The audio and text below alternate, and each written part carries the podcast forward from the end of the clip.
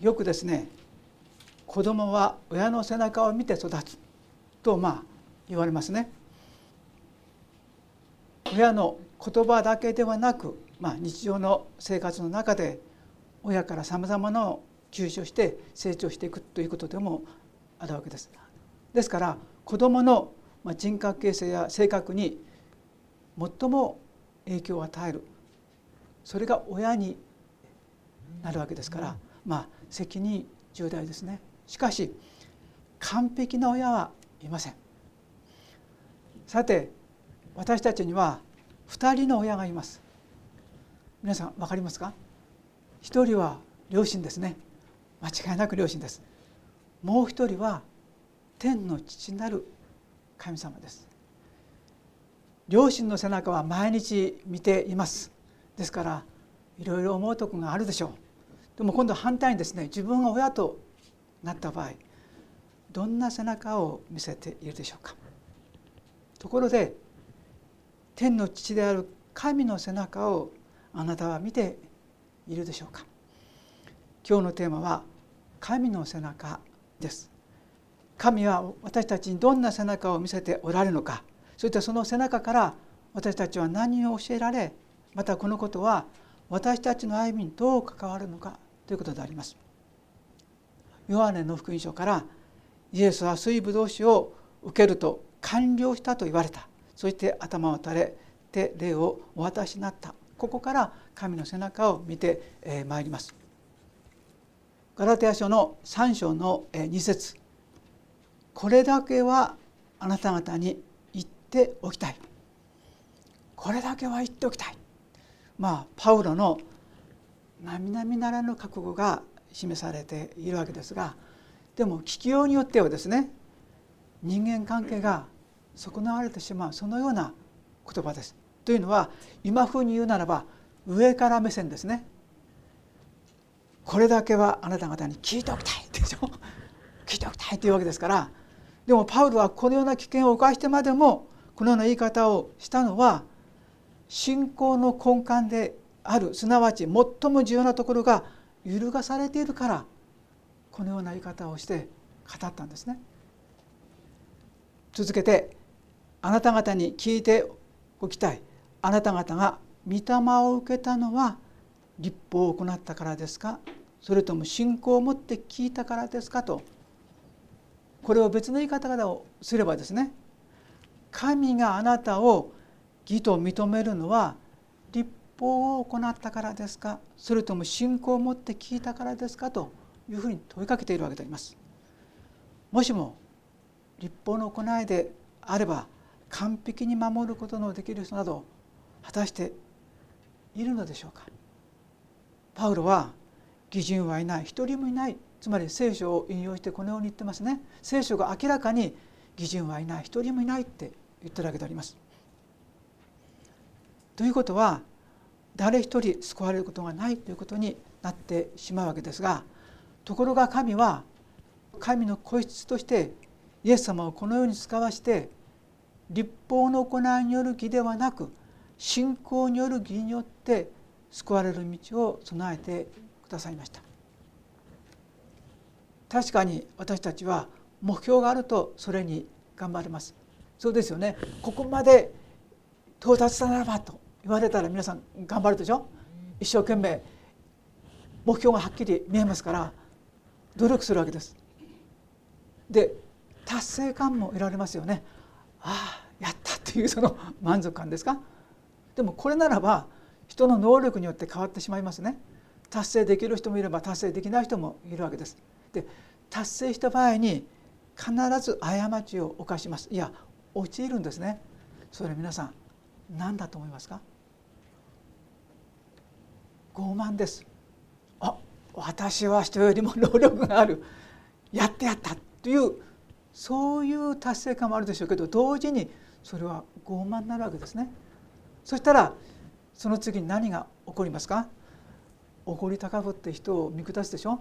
まだあの人はあんなところにいる ね？もう少し頑張ればここまでいけるよっていうような気持ちになっちゃうわけですよ。そしてそれが自分の誇りになるわけですね。まさにパウロの戦いは今の私たちの時代においても同じことが起こっています。いやむしろ主の再臨まで必ずま起こり続ける大きな問題でもあるわけですね。そこでパウロが引き合いに出したのはアブラハムです。3章の6節でこういうふうに言ってます。アブラハムは神を信じた。それでそれが彼の義と認められた。とある通りです。この場面を皆さん覚えてでしょうか？漱石のところですね。神様はあなたに損を与えると言ったけどもなかなか与えられていない。そういう現実がある中で神様はアブラハムを外に連れ出してさあ手を見上げなさい。星を数えられるなら数えなさい。さらにあなたの子孫はこのようになると、まあ、語られた場所であります。私も小学校5年の時ですね星を数えたんですね。で夜の星は本当に綺麗でよく見えるんですよ。ですからこういうふうにして一生懸命こう自分の体を360度回しながらでも数えられるね不可能です。というふうに考えるならば星を数えることなど不可能です。というふうにアブラハムは答えても問題ないでしょ。人間の理性や常識からすれば当然の答えです。ところがアブラハムは神の言葉を信じたというふうにはっきりと書かれています。自分が生きている間皆さんアブラハムが見た子孫は何人だか分かりますか？イサクだけですよ。で年齢から言ったらはもしかしたらヤコブとエサウを見ている可能性はありますね。でも星の数のようには皆さん程遠いでしょ？しかし彼はそのようになると言われた神の言葉を信仰によって見たのかもしれませんね。あそうなるんだと信じたんですよ。そしてそれが彼の義と認められたってことでしょ？このことをパウロは言ってるわけであります。そしてここで最も重要なことはその次の言葉7節。ですから信仰によって生きる人々こそアブラハムの子であると知りなさいと言ったわけであります。あなたは信仰によってキリストを罪からの救い主として信じましたよね。何か行いによったでしょうか。何かを達成したからああ自分は神様救ってくださったでしょうか。そのことをエペソビテの手紙の2章の8節9節でこういうふうに語られています。エペソビテの手紙の2章の8節9節です。この恵みのゆえにあなた方は信仰によって救われたのですはっきりと信仰によってと書かれてますねそれはあなた方から出たことではなく神の賜物ですプレゼントだってわけです行いによるのではありません誰も誇ることのないためですはっきりと救われるためには何か良いことをしたのかと言われた時に何もないよそれは誰も誇ることができないためだと神様ご自身が私たちにこのように語るわけですね。その中でもいや一つだけ皆さんしてるんですよ。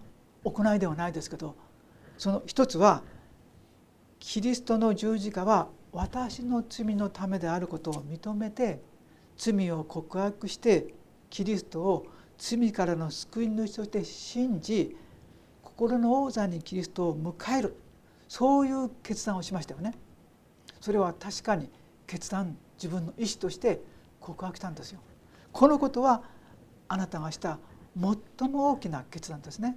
そのことによってどういうことが起こったか信仰によって生きる人々こそアブラハムの子であるということはあなたはこの信仰によってアブラハムの霊的子孫すなわち信仰による神の旅の系図に加えられたってことです。この世の系図ではないですね。一生懸命歴史を調べてね。そしてまた自分の家系をこう調べたどってできるかもしれません。でもそういう系図よりもはるかに素晴らしい。神の民の系図としてあなたの名はしっかりと刻まれているということになります。さらに神様は私たちに素晴らしいプレゼントを用意してくださいました。そのプレゼントというのはヨハネの福音書の一章の12節をお開きください。ヨハネの福音書の一章の12節。ヨハネの福音書一章12節。しかしこの方を受け入れた人々すなわちその名を信じた人々には神の子供となる特権をお与えになった。あなたは信仰によってキリストを信じました。ということはここにあるようにあなたは神の子供とされた。ということは神があなたの父となられたということですよね。ここに霊的な親子関係が築かれたんですよね。それゆえ私たちは「アバ父」と呼ぶことができるようになったわけであります。信仰によって生きる人々が信仰の人アブラハムと共に祝福を受けるとあるようにそのアブラハムの祝福をあなたも受け継ぐものにされたってことなんですね。すべては神の愛と恵みによるものです。今日のテーマは神の背中です。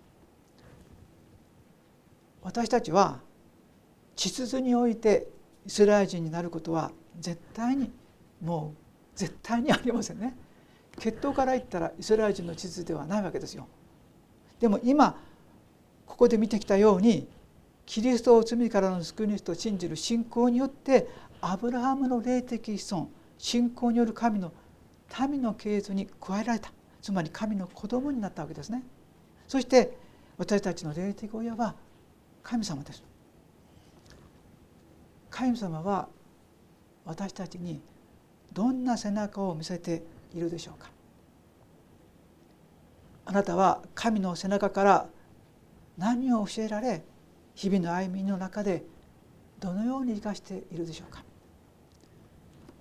知識が本物にその人のものとなるのは実際にその日々の生活の中で生かしてこそ知識になるわけですね。ホヤは美味しいとよく周りの人たちは私の住んでるとこはそうですから言われるんですね。でもね別な面ではホヤは臭いっていうのがあるんですね。で私の方では頭は臭いというしかないのでホヤは美味しいって言われても本当かな？ちょっとアンバランスなんですね。である時ですねホヤを実際にえ作ってるその加工の現場に行ったんですね。で目の前でホヤをさばいてくれたんですよ。海で取ってきたホヤこう水槽の大きなところにあるそのからパッと取ってねでピッとこう裂いてパッと あの差し出された時に私の頭の知識では臭いまずいというのがあったんでちょっとあのおっかなびっくりでも食べたら美味しいんですねああ本当に美味しいんだって分かったんですよ。でそこでの養殖してる社長さん曰くまずいのは鮮度が落ちてからだと。このホヤは少しでも鮮度が落ちるともうすぐにアンモニアが出て臭くなるんだ。なるほどそういうことなのか。ということでまさにその知識が本当にこう合致してね私のものとなったんですね。だからホヤは美味しい。ただし 鮮度のないのはあまり美味しくないですけどね。そのように知識が生きたものになるんですね。じゃあ神が私たちに見せてくださった背中というのは一体どういう背中なのか。ヨハネの福音書の19章の28節から30節をお開きください。ヨハネの福音書の19章28節から30節です。ヨハネの福音書19章28節からです。それからイエスはすべてのことが完了したことを知ると聖書が成就するために私は乾くと言われた。水ぶどう酒がいっぱい入った器がそこに置いてあったので兵士たちは水ぶどう酒を含んだ海面をヒソップの枝につけてイエスの口元に差し出した。イエスは水ぶどう酒を受けると完了したと言われた。そして頭を垂れて礼をお渡しになった。イエス様はあの十字架の上で完了したと言われた。じゃあその十字架にかかる前のイエス様はどうであったか。皆さんゲッセマネの祈りを覚えてるでしょうか。イエス様はあそこで何と言われたのか。この十字架を前にして父を御心ならこの杯を私から取り去ってくださいと祈られたわけでしょ。そして最後は私の願いではなく御心がなりますようにと全て神に委ねられたわけですがその祈りの状態について聖書は汗が血の雫のように血に落ちる、ね、どんな祈りだったんでしょうかいくら祈っても冷や汗は出てもね血の雫のようにものすごい祈りがそこになされたってことですね。イエス様は多くの人のための贖いの代価として自分の命を与えるために来たとはっきり語っています。またですね私は羊のために自分の命を捨てますとも語ってるんですね。ですから自分のすべきことを十二分に承知していてもこの十字架を受け入れるというのはそうたやすいことではなかったということですよね。だからこそ心が引き裂かれるような苦闘のするほどの祈りをされたということではないでしょうか。もう一方ではその十字架の上で今まさに息を引き取ろうとしている時に言われたもう一つの言葉「エリエリレマ裁くために我が神我が神どうして私をお見捨てになったのですか?」と大声で叫んだんですね。全てから断ち切られたんですよ。そしてイエス様は完了したと言われたんですね。ペテロは完了したと言われたことの意味をこのように表現しています。第一ペテロの2章の24節のところをお開きください。第一ペテロの2章の24節第一ペテロの2章の24節キリストは自ら十字架の上で私たちの罪をその身に負われました。それは私たちが罪を離れ義のために生きるためにその打ち傷のゆえにあなた方は癒されたのです。打ち傷のゆえに癒された。つまり完了したということはまさにキリストの打ち傷のゆえに私たちはあがなわれたということですね。イエス様を賛美した人々はイエス様が裁判された時にどうだったでしょうか？手のひらを返すように十字架につけろ十字架につけろと騒ぐその声罵る声あざけりの声が嫌おなしに耳に入ってきますよね。そしてその前には鞭打たれて傷だらけになるわけであります。十字架につけられる時に手と釘に足を打ちつけられ十字架につけられるわけであります。イエス様は心の葛藤と苦悩そして十字架の上での孤独を味わいその上で完了したと言って神の御手に全てをお委ねしたわけであります。イエス様の心と体に受けた打ち傷のゆえに私たちの罪は許されあがなわれ癒されているってことですね。しかしこれは終わりの始まりなんですね。感謝なことなんです。ここからが終わりの始まりが始まるんです。パウロは罪の報酬は死ですと言っています。果たして私たちは自分の罪の重さを本当に自覚しているでしょうか。イエス様のあの受けた十字架は自分の罪の重さを表しているわけですね。打ち傷のゆえにということはそのことの全てを含んでいるわけであります。それでパウロは終わりにしてないですね。しかしといって神の賜物は私たちの主イエス・キリストにある永遠の命ですと希望があることを明らかにしているわけであります。開きましょう。ローマ人の手紙の6章の23節ローマ人の手紙の6章の23節。罪の報酬は死です。しかし神の賜物は私たちの主イエス・キリストにある永遠の命です。すべての贖いはイエス様の死によって完了したからこそそこから新しいことが始まったってことですね。だから完了は終わりの始まりなんですね。しかも神の賜物。すなわち神の一方的なプレゼントによって新しいことが始まったということになります。その始まりとはキリストを罪からの救いと信じる信仰にいるのであってその信仰によってあなたははっきりと主イエス・キリストにある永遠の命が与えられたというふうに書かれています。さらにヘブルビテの手紙ではこのように言っています。9章の12節をご開きください。ヘブルビテの手紙の9章の12節ヘブルビテの手紙の9章の12節ページが447ページになりますまた親木と子羊の血によってではなくご自分の血によってただ一度だけ聖女に入り永遠の贖いを成し遂げられました。永遠の贖い。皆さん私たちはさまざまなカードとかいろんなものを持ってますよね。私も免許証を持ってますしカードもあります。そこには必ず有効期限というのがあるでしょ？ね。通知が来ますよね。警察署から。もうそろそろ免許の更新ですよ。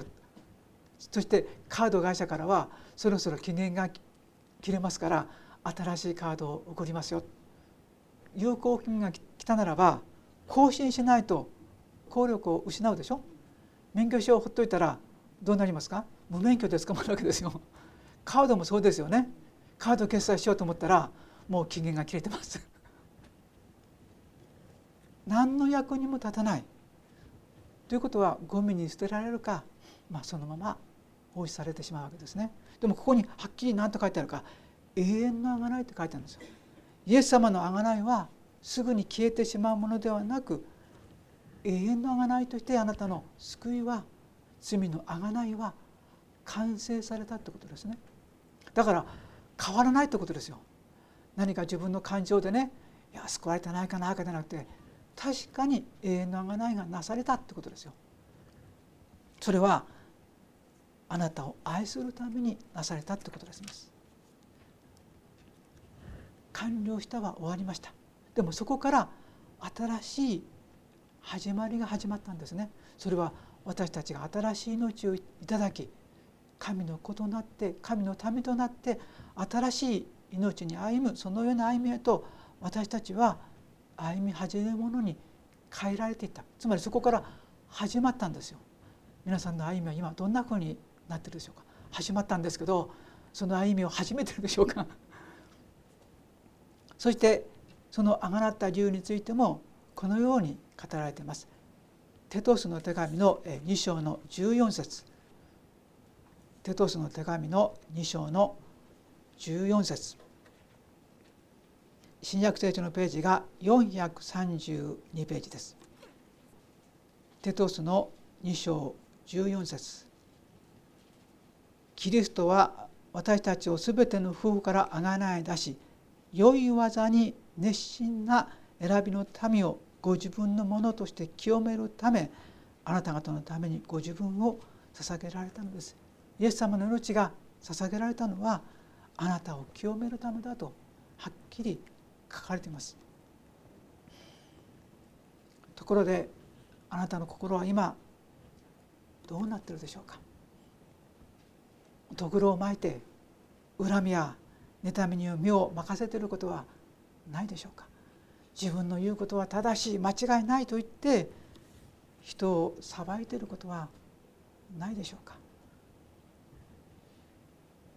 すぐに人を見下すそういうことはないでしょうか。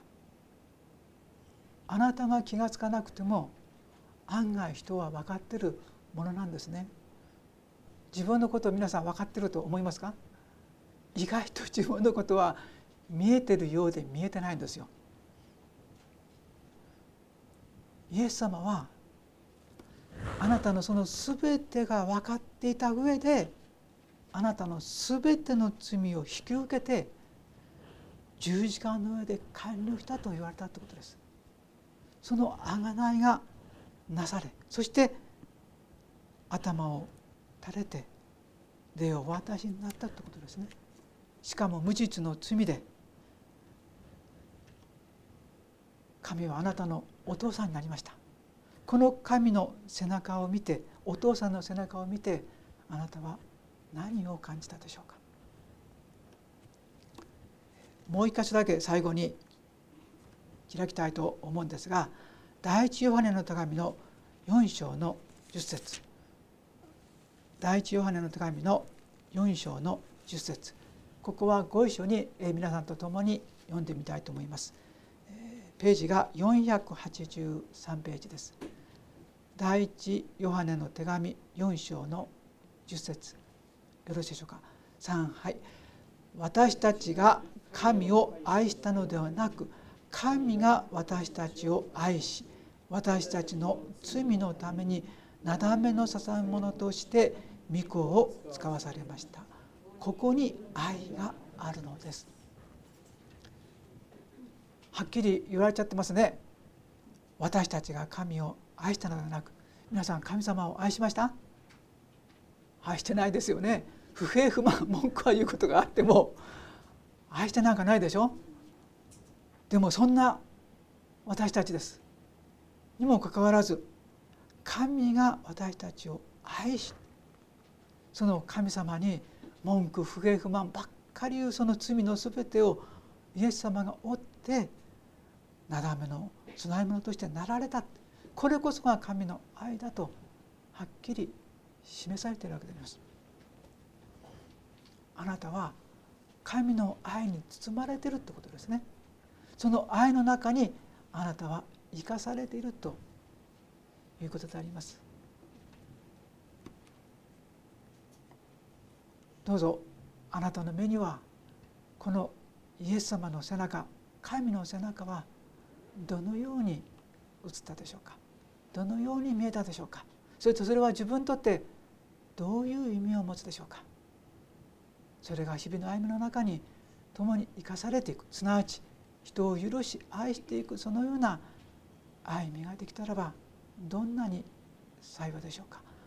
あなたは神の愛の中に包まれているのです。お祈りしましょう。天の父なる神様私たちは愛を知りません。自分勝手な愛であって誠の愛を知りません。そんな私たちのすべてを背負いイエス様は十字架で完了したすなわちあがなったよと私たちに語ってくださいました。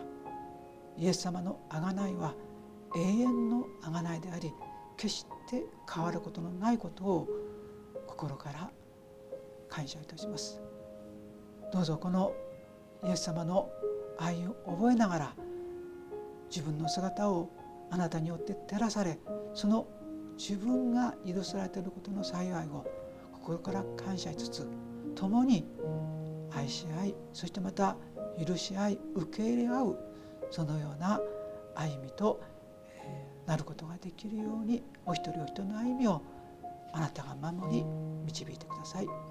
目には見えませんが確かにあなたが共におられることを信じ感謝してイエス様のお名前によってお祈りいたします。